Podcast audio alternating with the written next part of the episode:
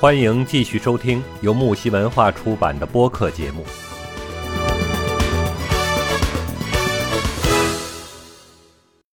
平时抢银行呀，呃，干个偷盗呀，还有风险，这种就风险性很低，是吧？对，最狠的一种仙人跳类型呢，要算是先敲诈勒索，再反咬一口。然后诬陷被害者，甚至让其锒铛入狱的这种类型，先在某些场所呢故意勾引男士，到酒店开房后呢敲诈数这个男士数十万啊，若不给，则以这个起诉对方强奸，而男士呢则会被公安机关关押半年更甚至更久，而具体审判原则呢也也比较模糊。如果女方一口咬定男方强奸了，就算无其他证人啊人证物证呢，男方也会判处数年之久。哎呀，这种太冤了，更冤。对，这个说白了就是这个人出门在外啊，咱们间很多朋友千万要注意，尤其是这个已经结婚的男人，是要守住那颗寂寞的心的，对吧？嗯。每天还是跟自己的老婆多打打电话，问候问候平安，对吧？就好了嘛。千万不要走这种这个歪心思、动邪念，知道？所以说，有些男人他就他就是什么呢？我们之前有说过，男人其实是比较好色的，对吧？在这几种好色当中，有一种就是什么？就是一种没底线的这种好色嘛。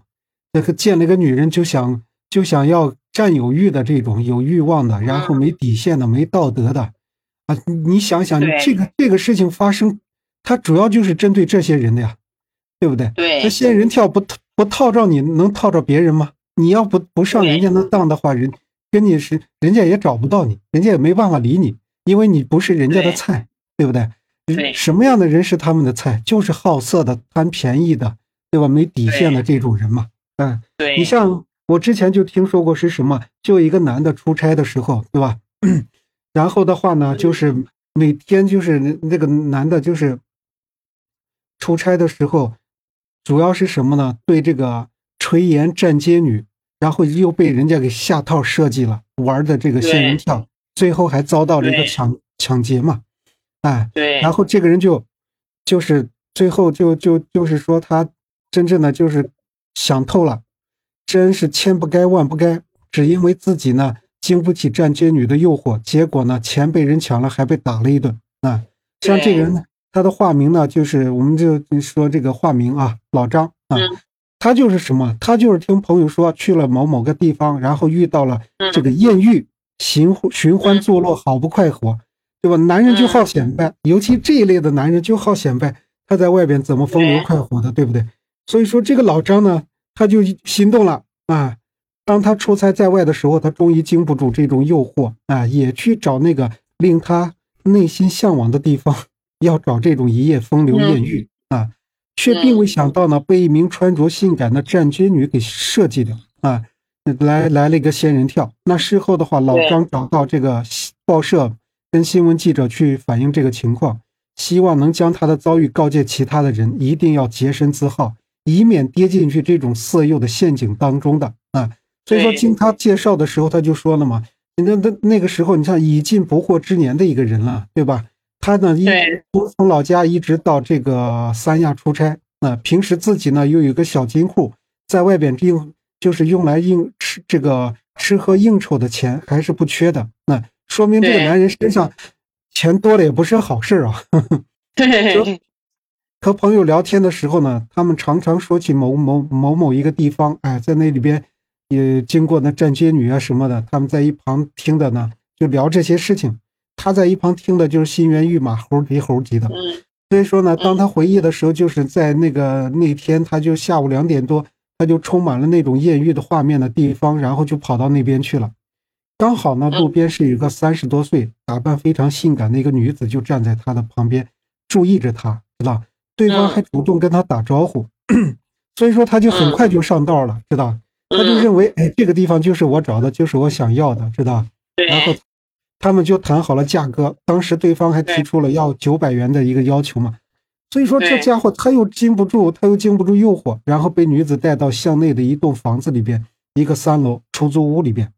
所以说，当他呢进去了之后，那一路上呀，他那个心心思啊，他那个心思就是心跳，然后呢，满脑子浮想联翩的画面，知道激动万分呐，对不对？他想着这回可是可要风流快活一下了，啊，所以将衣服什么的全部都脱光，在房间里面脱光了之后，躺在床上，然后让这个女子给她自己又捶背又按摩的，啊，嗯，正在浮想联翩的时候呢，突然就是门外门一下就打开了，就好像有人走进来了。所以说，他就慌忙一看，有一个三十多岁的男子拿着自己的衣服和裤子准备离开。哎，这时他就急了，他就立马上前去制止嘛。那想不到的是，该男子被发现了之后呢，便与他厮打起来。那个战军你竟然也上来帮忙，知道？老张说，那该男子拿拿拿出来早就准备好的木棍，对他自己是不停的一阵疯狂殴打。最终呢，在对对方的这种逼迫威胁之下。老张兜里边的还有一千六百多块钱，一块全部被人家拿走了。所以说，等人家走了之后呢，老张现才回想过来，肯定是被人家下套给算计了。所以说自己呢也没办法。然后的话呢，他就把这事情给报社说了。然后的话呢，那当时记者看到他的时候，头部红肿，脖子还有个五六道被抓伤的那指甲印，那衬衫也被扯破了。然后他把钱拿走了之后，呃，对方把钱拿走了之后，才同意放他走。出来后呢，他就赶紧拨打了幺幺零啊。但是据民警的介绍，卖淫、卖淫嫖娼呢，原本就是违法犯罪的，对不对？一些不法分子往往就是利用嫖客这种不敢报案、碍于面子的心理，所以说呢，以这个卖淫为由，将这个嫖娼者的钱财全部盗窃也好、抢劫也好，甚至还有可能会杀人灭口嘛。那这以前以前的很多案件里边都有这种事情的。所以说，独自在外洁身自好才是最关键的。所以说，当时我看到报纸上，民警还在提提醒所有的市民，本身就应该加强自律和防范的意识。如果遇到侵害的话，首先应该选择的就是报警，不要再犹豫了。你犹豫的时候，就会越陷越深。对对对，所以这个遇到问题不要慌。嗯，对。啊，老祖宗教我们怎么应对仙人跳啊，给大家讲讲。有第一次历史记载仙人跳的故事啊，嗯嗯，明朝这个京城有一个人，他谋生的方式呢比较奇特，他既不种地务农，也不行商作甲，却是一个靠老婆吃饭的汉子。他的老婆呢也没有任何营生，每日呢只是涂脂抹粉，打扮一番，然后就卖弄风情，挑逗勾引一些富家郎君。只要男人一上钩呢，那么就钻进了圈套。妇人丈夫在外头装作刚刚撞破两人丑事，对男人拳打脚踢，甚至动刀一这个欲取其性命。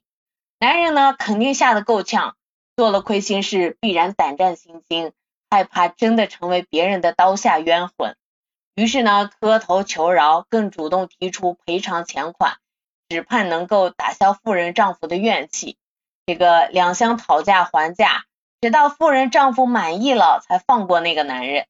这对夫妇呢，日常就凭此为生，已经好几个人上当受骗了。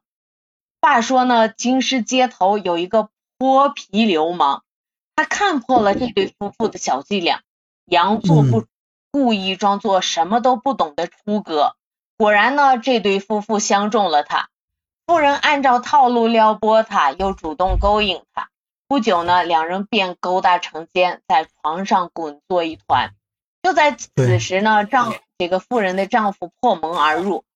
若是一盘呃，若是一般旁人啊，这是人家丈夫杀进门来，肯定吓得魂飞魄散，更要跳下床找地方躲避。但是这个泼皮呢，却不惊不慌，把怀中妇人抱得更紧了。并且呢，让妇人不要嚷嚷。这妇人一看，怎么和以往不一样了？所以呢，挣扎嚷叫起来，但是没有用，依然挣脱不了。嗯，那这时呢，妇人的丈夫也进了门，撕开了帷帐，喊道：“啊，看你们干的好事，我要杀了你们！”很愤怒。那一边说呢，一边把那个刀背放在这个泼皮的脖子处，啊，却不下手。这个泼皮说道：“啊。”别在这儿装腔作势了啊！要杀便杀。我虽然行为举止不端，但是这也是你媳妇勾到我这儿来相会的。我们俩正好死在一起啊！我做我做鬼也分了，难不成你只杀我一个人？那这对夫妇呢，本意就是求财，怎敢杀人呢？当然不敢动手啦。